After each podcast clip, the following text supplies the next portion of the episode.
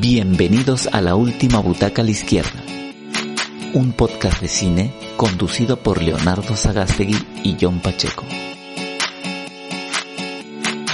Hola, ¿qué tal? ¿Cómo están? Eh, yo soy Leonardo Sagastegui y este es el podcast número 19 de la última butaca a la izquierda.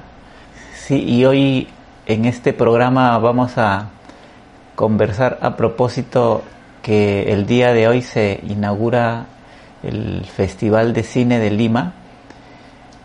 Vamos a, hemos seleccionado eh, las que consideramos más o menos las mejores películas que han ganado el, festival, ¿no? Y hemos hecho una selección de, cinco películas para conversar de ellas, ¿no? Y, su impacto que han tenido sobre todo en esta parte del continente, ¿no? Y en Latinoamérica. Este, no sé, John, tienes, eh, ibas a presentar ahora las, las películas en esta ocasión. Gracias por darme el pase, Leo. Sí, eh, el Festival de Cine de Lima era un momento del año que era un punto de reunión obligada para todo amante del buen cine, ¿no? recuerdo que en los nosotros en los primeros años de la existencia de este encuentro, eh, íbamos religiosamente, veíamos películas hasta altas horas de la madrugada y dormíamos en, en mi casa o en tu casa, este Leo, después de las prolongadas veladas que uno se, uno tenía viendo estas películas y conversando con los actores.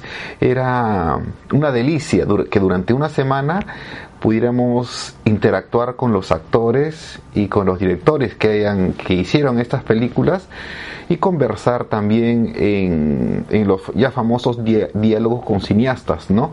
en los horarios diurnos, siempre a cargo del prestigioso crítico de cine cubano, eh, Leo, ayúdame con el nombre.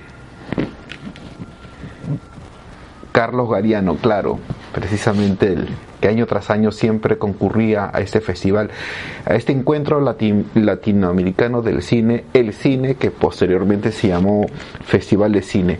Eh, pues bien, eh, nosotros, como tú ya lo dijiste, hemos hecho una recopilación de las cinco películas ah, que a nosotros nos han gustado y este y abrimos esta porque solamente nos da una hora el Instagram así que vamos a empezar. Abrimos con Martín H. No leo la película más antigua de esta camada creo que es del año 97 si mal no recuerdo. Ya ok. Muy bien.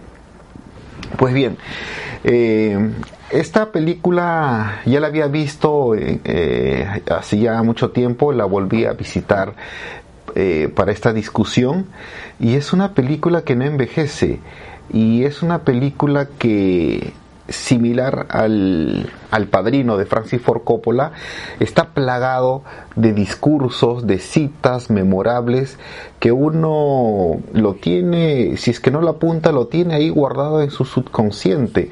Eh, para situarnos en esta película, eh, se trata, la historia se trata de un muchacho Juan Diego Boto, que producto de una especie de sobredosis, eh, cae en estado de coma y, y entonces llaman a su padre, quien, es, eh, quien es un guionista famoso en España, es llamado para que lo recoja y de alguna forma eh, viva con él mientras, digamos, se recupere o, pueda eh, salir de esta especie de, de, submundo en el que vive, porque eh, hay que también situar la película en el hecho de que eh, Juan Diego Boto vive en la Argentina y su padre vive en España, de tal forma de que no tienen una relación fluida esta especie eh, de, plot point en el cual eh, cae en esta cae en esta especie de estado de coma producido por esta por esta droga obliga a que los dos estos, estos dos personajes se junten y entablen una relación. Entonces es ahí cuando surge la película y es ahí cuando surge lo mejor de esta de, de la creación de Adolfo Aristarain que es el director de cine de esta que es el, el director de esta película.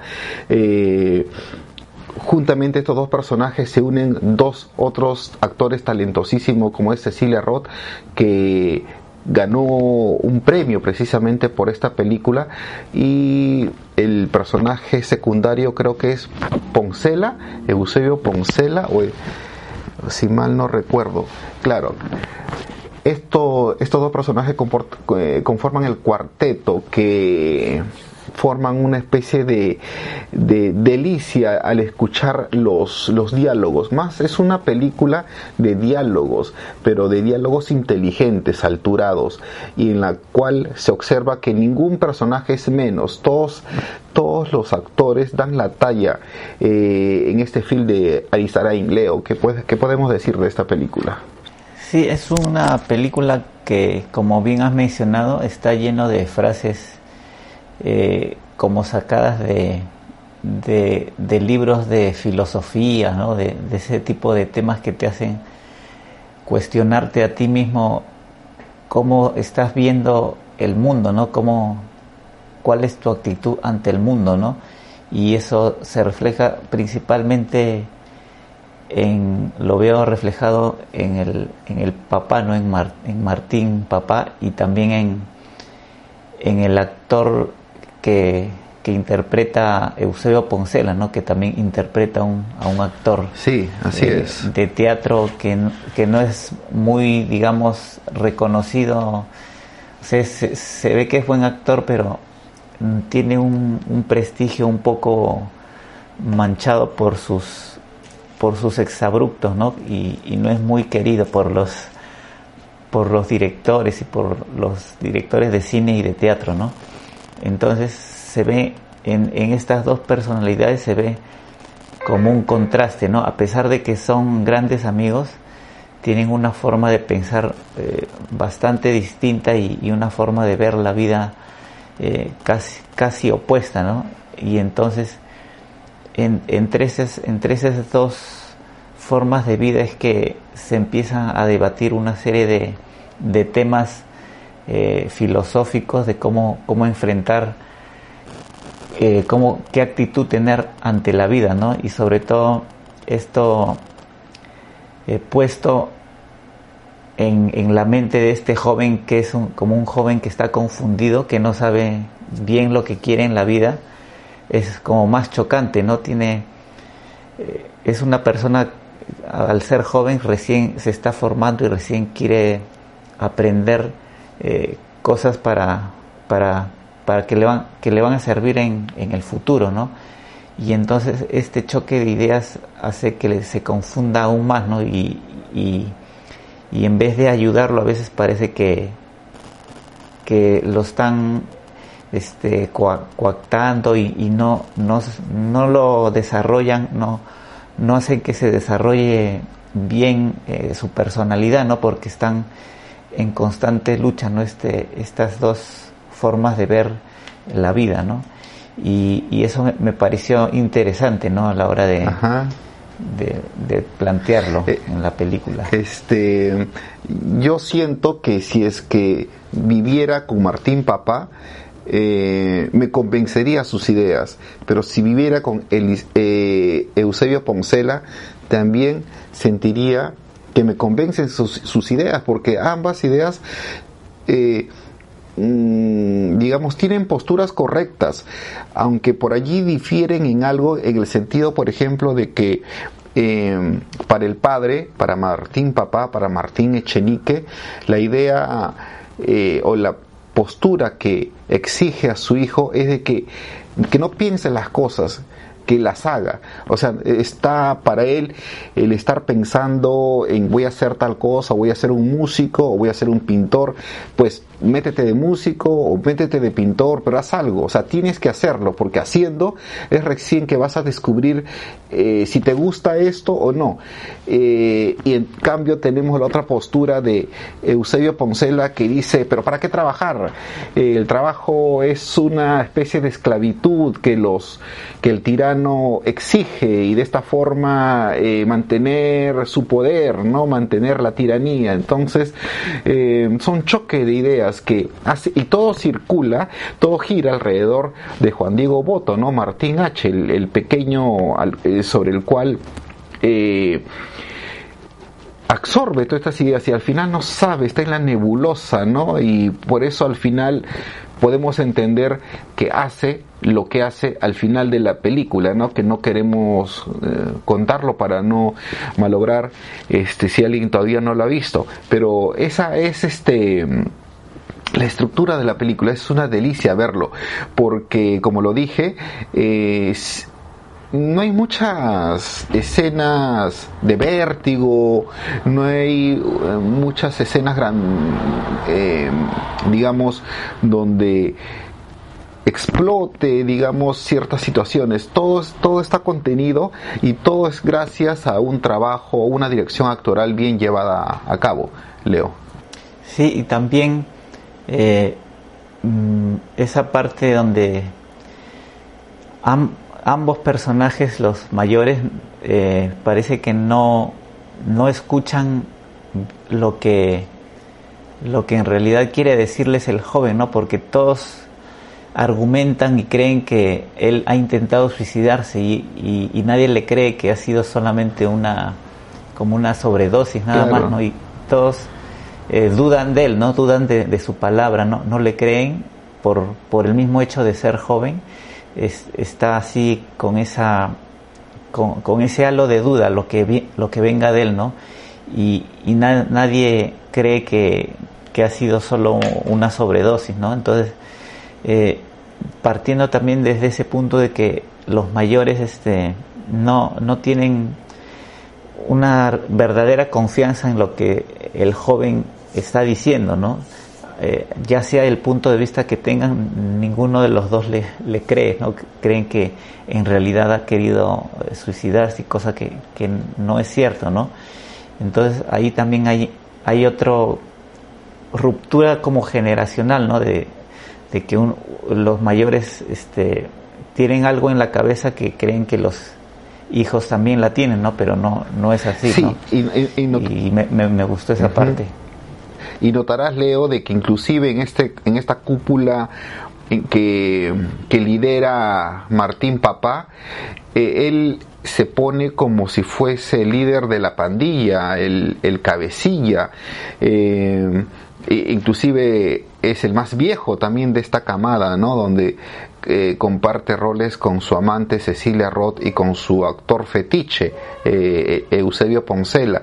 Hay una frase ahí genial que en un momento de la película cuando cuando Eusebio Poncela le critica algo, algún aspecto eh, le reprocha algo a Martín papá y este le dice aquí yo aquí yo soy el guionista yo soy el que pone los diálogos y tú eres el actor ya dando a entender de que él es el como que el dios el que escribe el que crea los personajes y tú, Eusebio, como todos los demás, son, son meros actores que van a interpretar lo que yo digo, ¿no? Yo soy el director de orquesta. Es una especie de...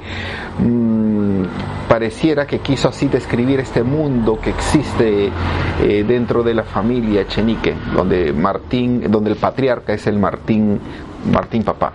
Este Leo, creo que ya eh, para seguir con, las cuatro películas vamos a entrar a la siguiente, que es Ciudad de Dios, que es la mm, del año 2002, película brasileña y que, bueno, ¿qué podemos decir de esta película?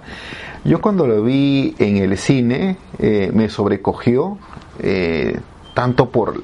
Eh, obviamente por las dimensiones de la pantalla y por la dimensión de la historia que está contando, ¿no?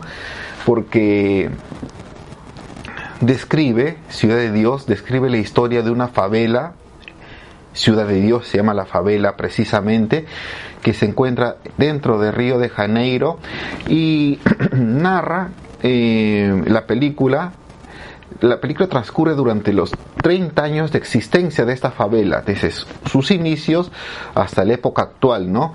Y ahí se ve cómo va, eh, se centra en la historia de unos muchachos y cómo estos muchachos eh, se inician eh, dentro del crimen organizado, iniciándose como pequeños pájaros fruteros, lo que se llamaría aquí o pirañas, hasta avesados delincuentes en la actualidad. Y para ello, para desarrollar esta historia, pues eh, a lo largo de su metraje casi de, tres horas va recorriendo la historia de, la, de, esta favela Ciudad de Dios, donde se observa eh, el devenir de, esta, de este grupo de, pandilleros liderados por C pequeño, ¿no? este criminal que, lo vemos en sus inicios. Y me sobrecogió, eh, te diré, porque en la escena final ya todos, digamos, es muy conocida esta película, así que no voy a causar ni un spoiler si lo, si lo cuento. Eh, habrás observado, Leo, que hacia el final de la película, cuando ya muere ese pequeño eh, a manos de unos niños, eh, que logran obtener unas armas.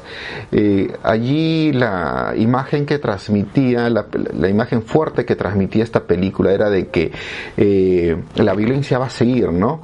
La violencia habrá traspasado, se ha ido a otras manos, pero no va a morir, simplemente es un cambio de manos, es, eh, es un, son cambios de actores, pero, pero el crimen y la violencia y la muerte va a seguir con otros actores. Es muy triste, pero esa es, eso es lo que se observa eh, en el devenir de la película, Leo. Y tiene razón, nos comenta la parte inicial cuando persiguen a la gallina. Es una edición bien trepidante, ¿no? Es, está hecha casi como, como una, un cortometraje, ¿no? Esa parte inicial donde se presentan a los, a los personajes de, de esta ciudad, ciudad de Dios, ¿no? Y, me gustó esa forma tan, de manera visual lo, lo, han, lo han hecho eh, algunos momentos tipo videoclip, ¿no? Porque es una película bien, bien rápida, de, con cortes eh, rápidos y tiene un ritmo eh, que no, no decrece, ¿no? Durante toda la película que es un poco más de dos horas, eh, se, ve ayudado también por lo que es la, locución en off que acompaña a lo que estamos viendo, ¿no? que por momentos aparece una locución como que narra los hechos, ¿no? y esta, esta locución hace que también eh, nos, nos, identificamos con, con, lo que está pasando, ¿no? no es una locución que te cuente lo que, lo que pasa, ¿no? sino que te, te narra el contexto, ¿no? Lo que, lo que hay fuera. Y, te, como que te va vistiendo el lugar, ¿no? Para que lo que veamos sea más, más coherente a lo que a lo que estamos viendo, ¿no? Y a lo que se está narrando, ¿no? Y ese es un, un detalle que, que, me gustó también, cómo está bien, bien usada la, la locución en off. Y aunque también hay algunas personas que en ciertas críticas de la época que leí, eh, comentaban que podría ser un poco una película hecha con, con la finalidad de embellecer lo, feo, ¿no? O sea, como que está, están agarrando la, como la miseria humana para, para mostrarla al mundo como una miseria de exportación, ¿no? Y, y tal vez podría tener algunas cosas de ese estilo por, por el tipo de tomas que utiliza, ¿no? De repente son tomas no tan naturales, sino son tomas más tipo de cine norteamericano, ¿no? Entonces, eso también ha hecho también que, que tenga ese, esa percepción en algunas personas, ¿no? que sea algo hecho para, para aprovechar el momento y no para profundizar en, en algún tema social, ¿no? como, como lo suelen hacer otras películas latinoamericanas. No sé qué te pareció eso, John. Sí, eh, volviendo a la... A, ¿Qué dice Raúl Alvarado? La dirección de fotografía de la película, sí, así es. Así es, tienes razón. Y volviendo a tu comentario inicial, Raúl, acerca de la, escena de, la gallina, eh, la escena inicial, ah, allí están preparando la gallina porque... Eh, recordamos que la parte inicial es la parte final de la película y hacia la parte final de la película es el encuentro de dos bandos rivales, ¿no? Uno liderado por C pequeño y el otro liderado por Gallina, precisamente un personaje moreno que se llama Gallina y junto con su, con su compañero Zanahoria. Y en la escena inicial vemos que hay personas que están persiguiendo una, una gallina y, las, y hay otras personas, unas señoras que están cortando cebolla, de, cortando zanahoria, ¿no? Entonces hay un juego ahí de, de estas imágenes iniciales que lo vamos a ver desarrollado hacia el final de la película, ¿no? Entonces, es, es, no deja de ser sorprendente y adrenalítico pero allí está reflejado la, en imágenes lo que vamos a ver al final de la, de la película. Y como tú dices, Leo, sí, este, los, la locución en off hace que no canse visualmente, pero realmente hay muchas cosas que, que hacen que esta película eh, no que su dilatado tiempo no nos caiga pesado. La edición es una de ellas la edición es muy fuerte. Eh, tú has dicho, tú has hecho una referencia al, a la edición de Hollywood, claro, pero yo considero de que ellos no deben por qué eh, tomarse como los dueños de aquella de, las ediciones eh, trepidantes o ediciones vertiginosas. Creo que cada director es propio de tomar la estructura narrativa que se acomode a, la película que está contando, ¿no? Porque creo que esa edición también podemos verlo en Transpoiting, ¿no? El, del cine británico, ¿no? Entonces, eh, yo creo que este director ha cogido una forma de narrar la película que se adecue a su la estructura que ha querido, que ha querido plasmarlo. Sí, Mané Gallina, ya está, no, no sabía, gracias Lalo. Entonces, es una película que, la recomendamos, es una película fuerte, es una película eh, este brutal, pero necesaria, ¿no? Necesaria para poder eh, observarlo como quizá una especie de denuncia, ¿no? Donde todos los personajes están manchados. La policía de Río de Janeiro, eh, quien mantiene contactos con criminales que venden eh, que venden eh, los armamentos a ambos bandos rivales. Entonces, es una, todo, eso es una estructura eh, que está podrida, ¿no? que está podrida desde abajo y que esta película denuncia. Y que esta película se basó en, un libro que leí hace algún tiempo que eh, uno de los que escribieron o uno de los que participaron en, lechura de ese libro fue ajusticiado, fue asesinado. Voy a ahondar en eso, no, no estoy muy seguro sobre, sobre, esa, sobre esa parte de la historia.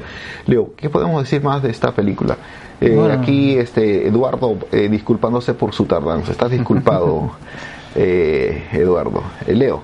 Sí, este, nada más recomendarla porque es una película que se ve rápido, se ve fácil, no, no se van a, cansar en ningún momento y es una considerada una de las mejores películas eh, latinoamericanas, ¿no? Y, no solo de acá, ¿no? Sino a nivel mundial, ¿no?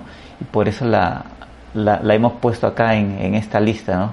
Eh, ¿Cuál sería la próxima película, John? No hemos hablado de Nueve Reinas todavía. Es, sería Nueve Reinas, la película argentina dirigido por Fabián Bielinski. Eh, también tuve la oportunidad de verlo en pantalla grande, porque como te contaba al inicio, éramos fanáticos de, de las ediciones del, del encuentro latinoamericano de cine posterior, posteriormente llamado El Cine. Y Nueve Reinas es una película eh, del director Fabián Bielinski, ya fallecido, quien hizo solamente dos películas, esta y El Aura, que, no, la he, no la he visto. En esta película, Nueve Reinas, eh, se trata de la historia de dos personajes en, que se encuentran por cosas del destino y que tratan de hacer bueno, ambos son embusteros, ¿no? Ambos por su cuentas eh, se ganan la vida engañando a la gente, haciendo pequeños eh, embustes para agenciarse de dinero. Estos tipos se encuentran y conciben por también por cosas del destino eh, conocen de un plan para hacerse eh, de dinero rápido inician una sociedad, para ello inician una sociedad. Eh, Leo, te cedo la posta para, la, para el posterior desarrollo. Sí, la película este, es del año 2000 y como comentas eh, lo protagoniza Ricardo Darín y Gastón Pols. ¿no? Ellos hacen esta dupla de estafadores que eh, se conocen accidentalmente en, en, un asalto que hace uno de ellos y a través de esta, este primer punto de contacto se dan cuenta eh, el uno con el otro que como que tienen una conexión en ellos, ¿no? Y, y esto que los conecta es ese espíritu por, por engañar, ¿no? Por estafar a la gente, ¿no? Entonces, eh, deciden eh, hacer como una sociedad ¿no? entre ellos para poder eh, estafar a la gente al menos por un día, ¿no? Y ya de ahí se dan cuenta, pasan ese día estafando a una serie de personas y se convencen que, que combinan, ¿no? Que hacen un buen equipo. Y a partir de esto es que surge este nuevo plan para obtener un un gran botín, ¿no? Que es este la venta de estas estampillas falsas, ¿no? Que son consideradas como el título de la película de, Nueve Reinas, ¿no? Entonces, a partir de allí es que se empieza a tejer todo este entaramado que, que es como un hilo de una serie de situaciones que nos van a llevar a, a este final que... es como Hitchcock, que, Hitchcock te diría que no lo cuentes, ¿no? Así es, que es un final inesperado, ¿no? Y esta película me recuerda, no, no necesariamente a películas de Hitchcock, sino a películas de, de estafadores, ¿no? Como por ejemplo la película El Golpe, con Paul Newman y Robert Redford, que traman también un, un plan para para estafar a, una persona que anteriormente les había, les había robado, ¿no?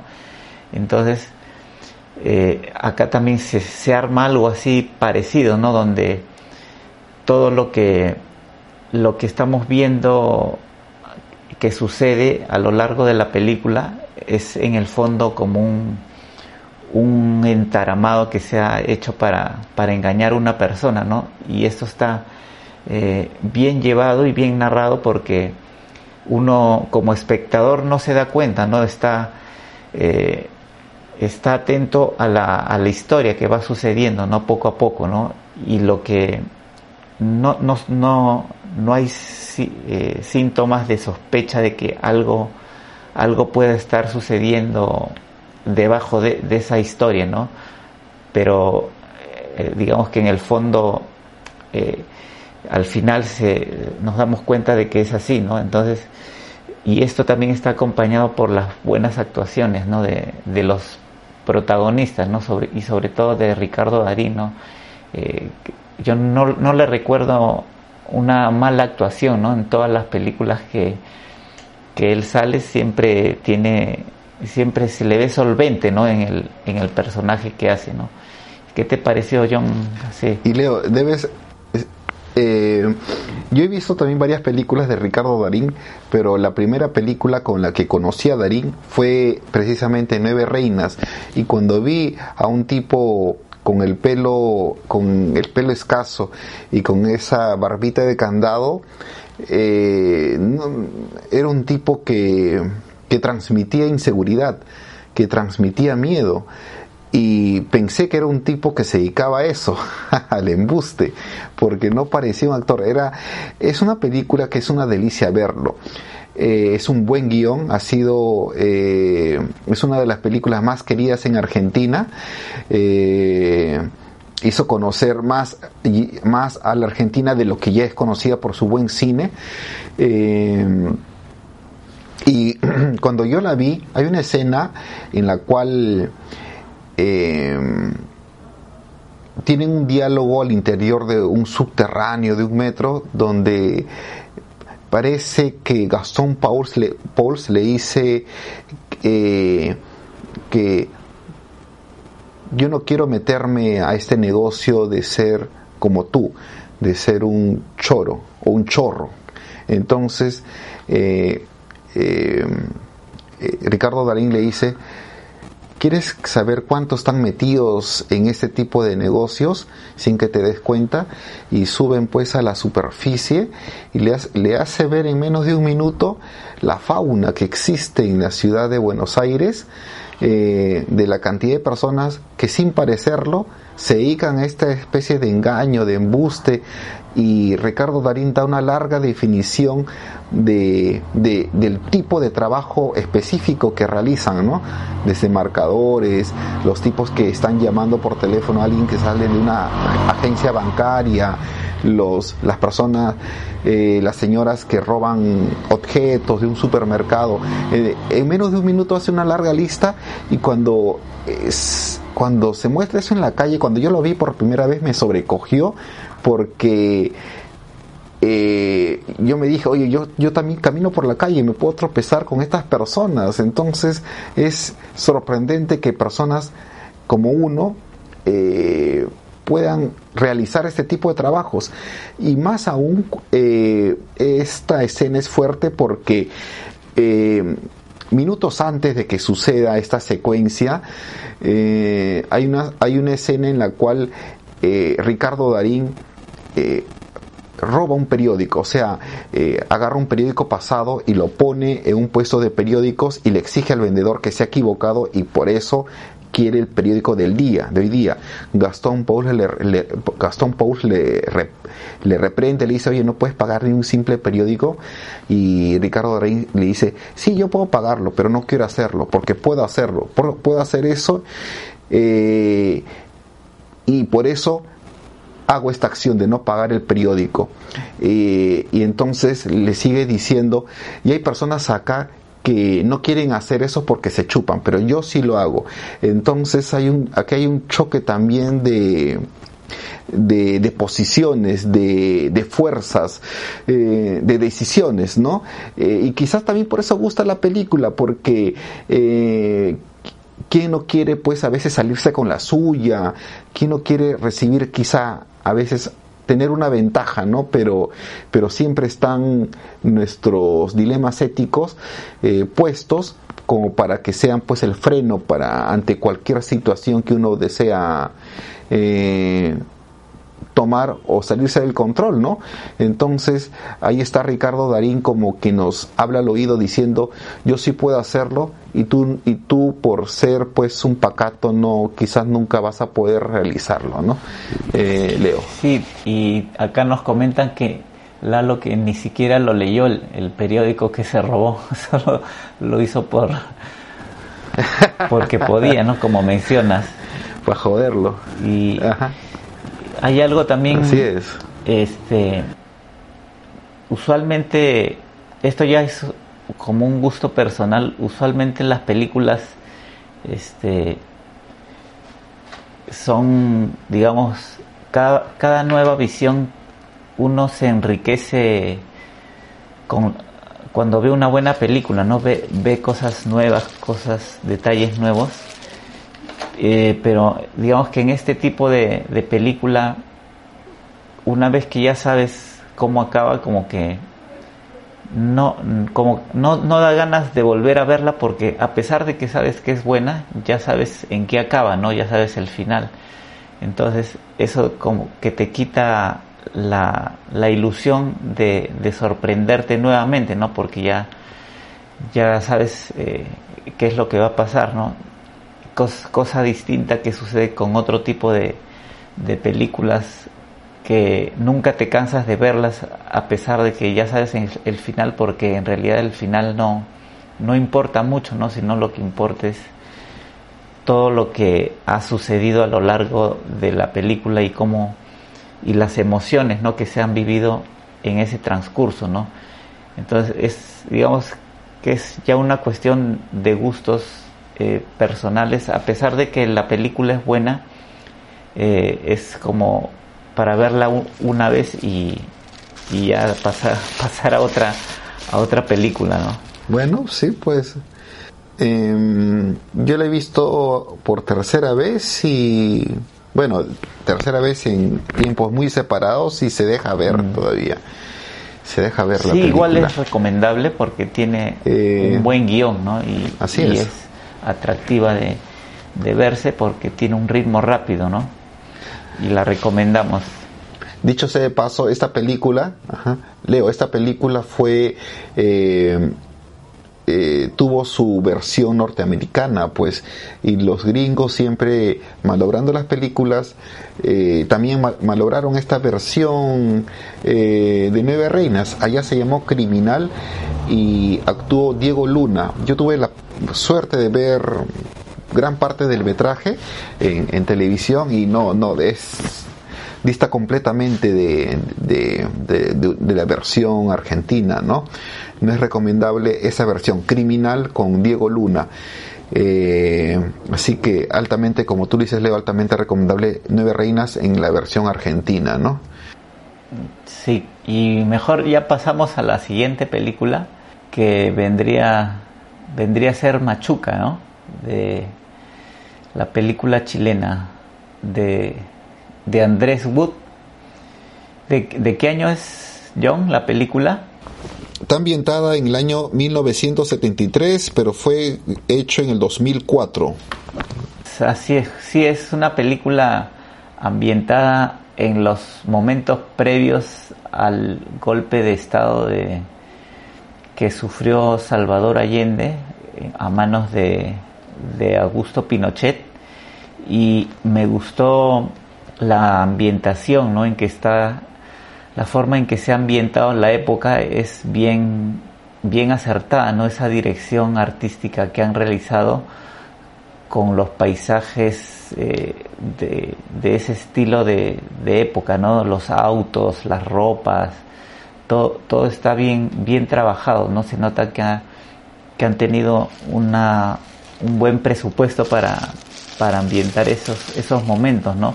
Y me gustó sobre todo porque muchas películas chilenas cuando hablan de esta época suelen hablar del, de ya, del mismo momento, ¿no? De, de la dictadura de, de Pinochet y no, no, no, se han centrado como está en este momento eh, exactamente previo, ¿no? a, días o meses antes de, del golpe de Estado, ¿no? Y, lo han hecho, han agarrado un contexto bien exacto donde es el gobierno de Allende, eh, por lo que se ve en la película, parece que ha querido, eh, en esa época quiso que los estudiantes que no eran tan pudientes también tengan la oportunidad de estudiar en colegios buenos, no en colegios de, calidad, ¿no? Y esto se, refleja en estas escenas iniciales, ¿no? Donde los hay niños que son de otra condición económica que ingresan a este colegio como se llamaría acá de, de pitucos, ¿no? De, de personas de, de, de, gran poder adquisitivo, ¿no? Y, y se ve que están estudiando allí de manera como subvencionando ¿no? los estudios de, de, estos, de estos nuevos estudiantes. ¿no? Y es en esa, en, ese contexto donde este nuevo gobierno trata de, imponer estas nuevas formas de, educación, de, unir las educaciones, de, que no sea tan desigual, en que se vive esta, esta historia que es una historia, sobre todo una historia de amistad, ¿no? De una historia de amistad de, de niños de, de 12, 13 años más o menos, ¿no? Y, me gustó cómo está tratado porque se, se muestran bien detallados los diferentes eh, estratos sociales donde vive cada uno de ellos, ¿no? Uno que es una familia pudiente y el otro que vive lo que se llamaría acá en un pueblo joven o en un asentamiento humano, ¿no? Que no tiene las, las mínimas condiciones de, de una buena vida, ¿no? Porque no tienen tampoco ni baños, tienen un silo y esto eh, es chocante para, para ambos niños, ¿no? Porque cada uno empieza a conocer lo que el otro tiene y lo que el otro no tiene, ¿no? Y es una forma en que de esta forma se, se empieza, al conocerse, se empiezan a, a, encariñar el uno con el otro, ¿no? Y este, hace que, que, uno, que uno defienda al otro, ¿no? Ante los ataques de, los otros niños, ¿no? Que, son comunes en esta edad, eh, hace que, que se protejan mutuamente a pesar de que son de, condiciones sociales distintas, ¿no? Y, me, me, gustó bastante esa, esa forma de, de amistad, ¿no? Que se muestra. No sé qué te pareció, John. Eh, también me gustó bastante, eh, también tuve la oportunidad de verla en su momento inicial y me hizo recordar a la película de Luis Mayé, Adiós a los niños, donde también en esa película ambientada en la Segunda Guerra Mundial, un grupo de, de, padres de, de un convento católico eh,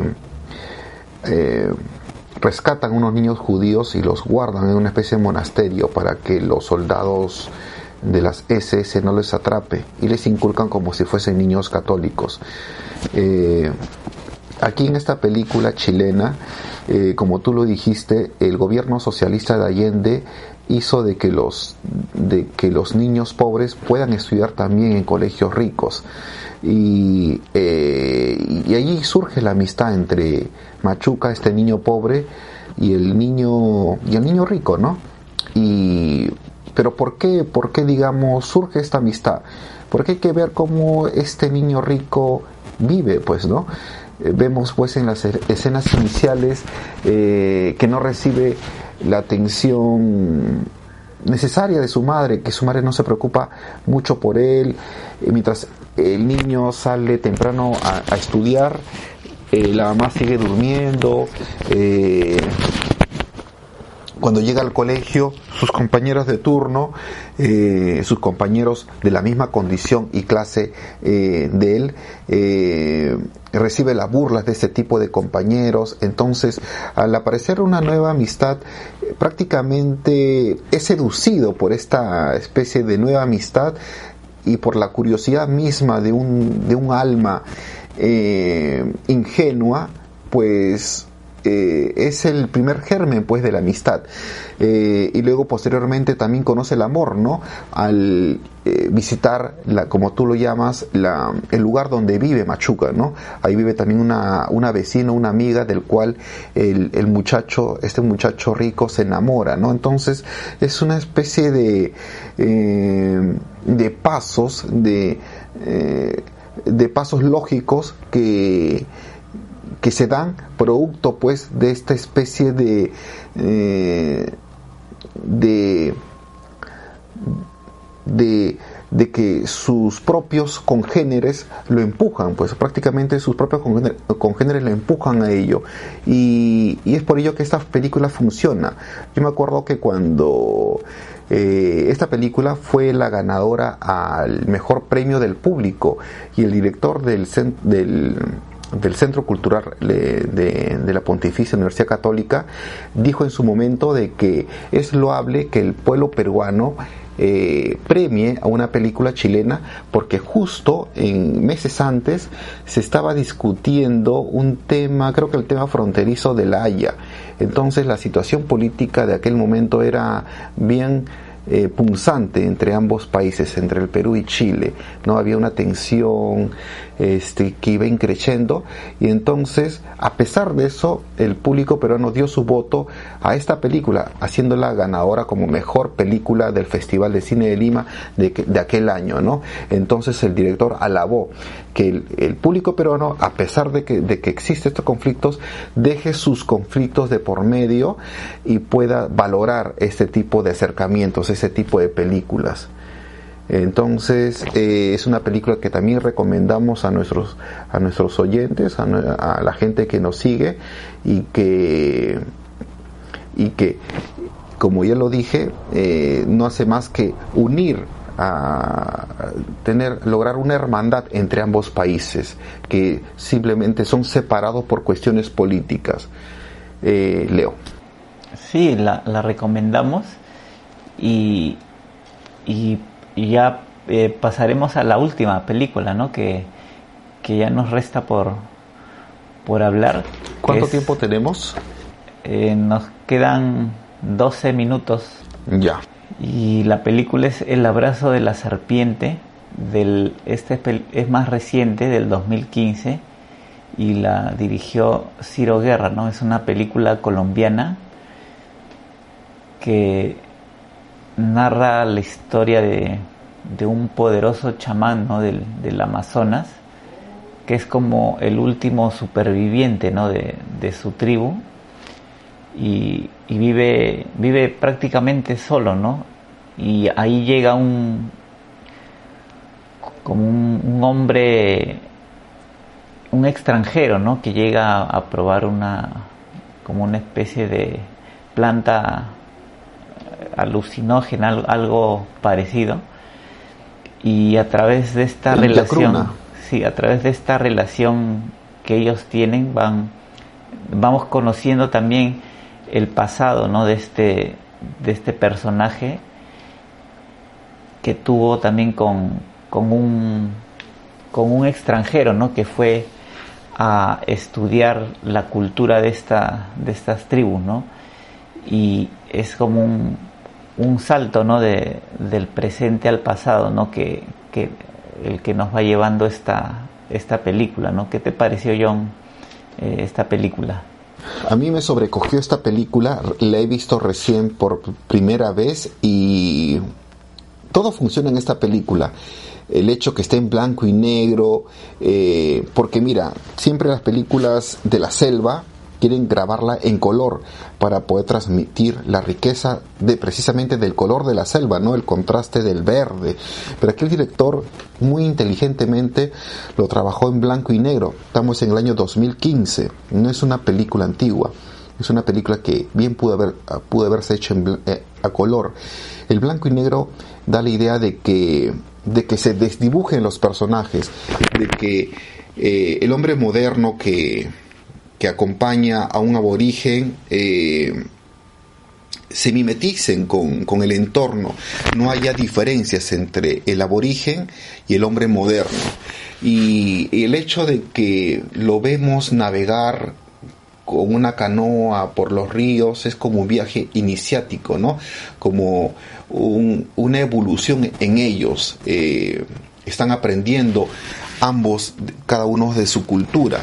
Eh, hay situaciones simpáticas, por ejemplo, donde el, aborigen, el nativo, le dice a este hombre blanco, precisamente por cargar muchas maletas con, con instrumentos y tocadiscos, dice, ¿por qué los hombres blancos cargan muchas cosas? ¿Por qué hacen eso? Y vemos pues a un hombre nativo que simplemente está con su taparrabo y, nada más, ¿no? Entonces son, son cuestiones que son preguntas que cuestionan también nuestra propia existencia. ¿Por qué nosotros cargamos tanto? ¿Por qué llevamos muchos recuerdos a cuestas? ¿no? no es una pregunta solamente para este hombre blanco, sino es una pregunta quizá para nosotros también, ¿no? Para cuestionarnos por qué llevamos tantas cosas en la mochila, ¿no? Entonces, a lo largo de ese viaje iniciático donde ambos se están conociendo, aborigen y hombre blanco, vamos también entrando a comprender su cultura, ¿no? A saber que el hombre blanco, eh, cuando, eh, cuando se cruzó con ellos, el primer hombre, hombre blanco fue para esclavizarlos y para sacar su caucho, ¿no? Para sacar el, esa sangre del árbol con el cual el hombre, entre comillas, civilizado, hizo el caucho. ¿Y, y, qué, y cuál fue el pago para estas, para estas eh, comunidades? La muerte, la esclavitud eh, y la desgracia, ¿no? Entonces, eh, es por eso que nuevamente a lo largo del recorrido vemos que las diferentes comunidades no reciben de buen grado pues a este a este hombre civilizado Leo. Sí, y como dato curioso se menciona en algunos momentos como, o sea, se, se le oye mencionar a, a, los protagonistas como que los peruanos le, han, le han hecho algo a ellos, ¿no? Como que han, han sido los que han eh, llegado a, a perjudicarlos, a, a explotarlos. Y no sabemos si son peruanos, eh, o sea, digamos, de Perú o son extranjeros que vienen de Perú, o sea, no, no, no se, no se eh, menciona muy bien ese detalle, pero, se, menciona así como, ah, como, claro, se, se, le trata, cuando dicen peruanos es como, como el otro, ¿no? Como que el que viene a, a invadir el, su, su hogar o su casa, ¿no?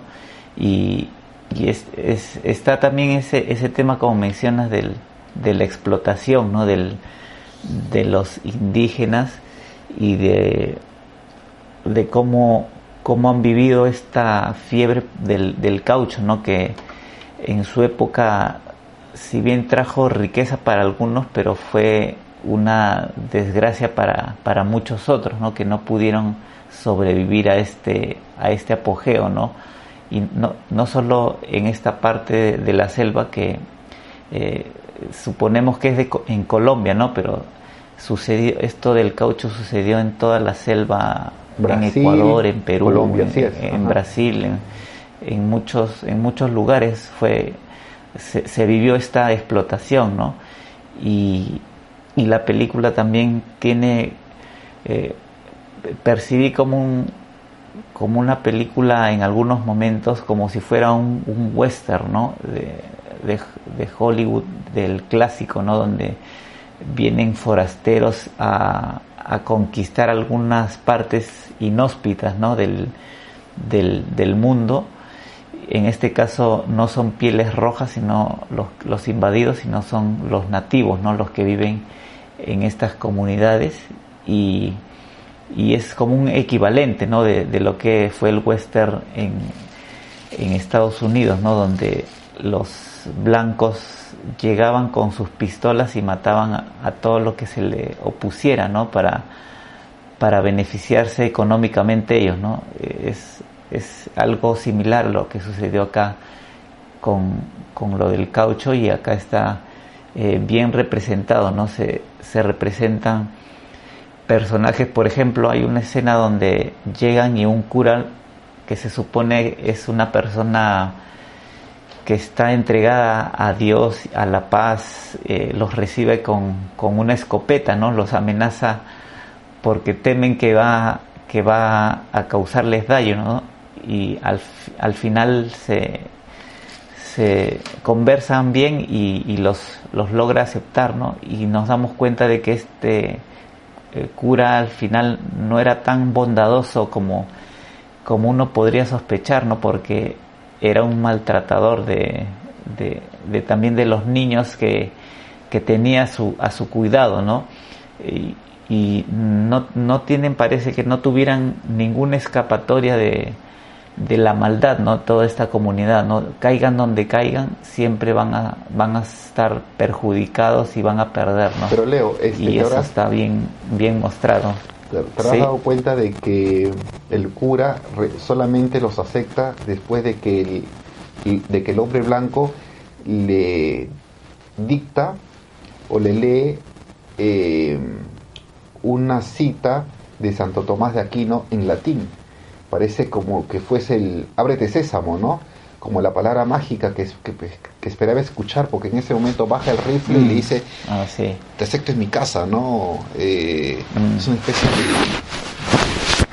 frase que frase mágica que tenía que escuchar este padre con la escopeta. Mm. Y lo otro que cuentas de que es un padre al parecer bondadoso y que luego deviene en maltratador, eh, porque vemos que entre las prohibiciones que tiene el padre es que no se hable en la lengua aborigen a los niños. Hay que situarnos acá para nuestros oyentes de que el padre reúne a unos niños, a una comunidad de niños y obliga a esos niños a que no hablen en su idioma original porque lo considera el padre, lo considera una lengua del, diablo, del infierno, y, y, al parecer en la noche, producto de alguna desobediencia, estaba castigando a los niños.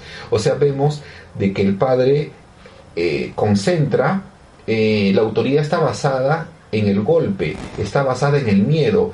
Y esto de alguna forma se asemeja a nuestra cultura, a nuestra, a, nuestra cultura occidental. La mayoría de los gobiernos, ah, más o menos, trabajan con el temor, trabajan eh, incitando de alguna forma el miedo entre los ciudadanos de mayor o menor grado. Hay gobiernos anteriores nuestros que ya ustedes saben a cuál me refiero, que el miedo en la población era el modus, modus operandi, era la razón de eh, su, su forma de cómo poder controlar a nosotros los ciudadanos, ¿no? Mediante eh, colocaciones de textos. Ah, ok. Entonces, eh, solamente termina con esta frase. Me refiero al gobierno de de los 11 años de Alberto Fujimori, quien nos gobernó a punta de titulares, ¿no? Donde con diversas noticias entre sangrientas y, criticando a algunos políticos, eh, parecía que buscaba el escarnio y buscaba el miedo entre la población. Entonces, esta película no hace más que eh, ubicar un fenómeno eh, que existe en el occidente y situarlo en su mínima expresión cuando ese sacerdote eh, tiene a su cuidado a unos niños.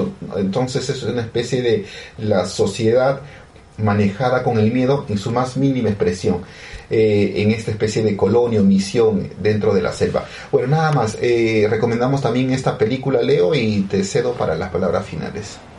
Sí, nada más que agregar para decirles que se unan a nuestras redes sociales en el Facebook, Twitter e Instagram y también pueden escuchar estos programas en, en, YouTube y en Spotify, ¿no? Pueden suscribirse allí a nuestros canales y ahí nos pueden comentar y sugerir próximos temas, ¿no? Para, para ir conversando sobre cine y también este, este es el programa número 19. Vamos a tener tres programas más donde ahí vamos a terminar la temporada y vamos a hacer una pausa, ¿no? Así que les, les pedimos que nos den sugerencias, ¿no? De programas. Y ya será hasta la próxima ocasión, hasta el próximo viernes. Hasta luego amigos. Ya nos vemos.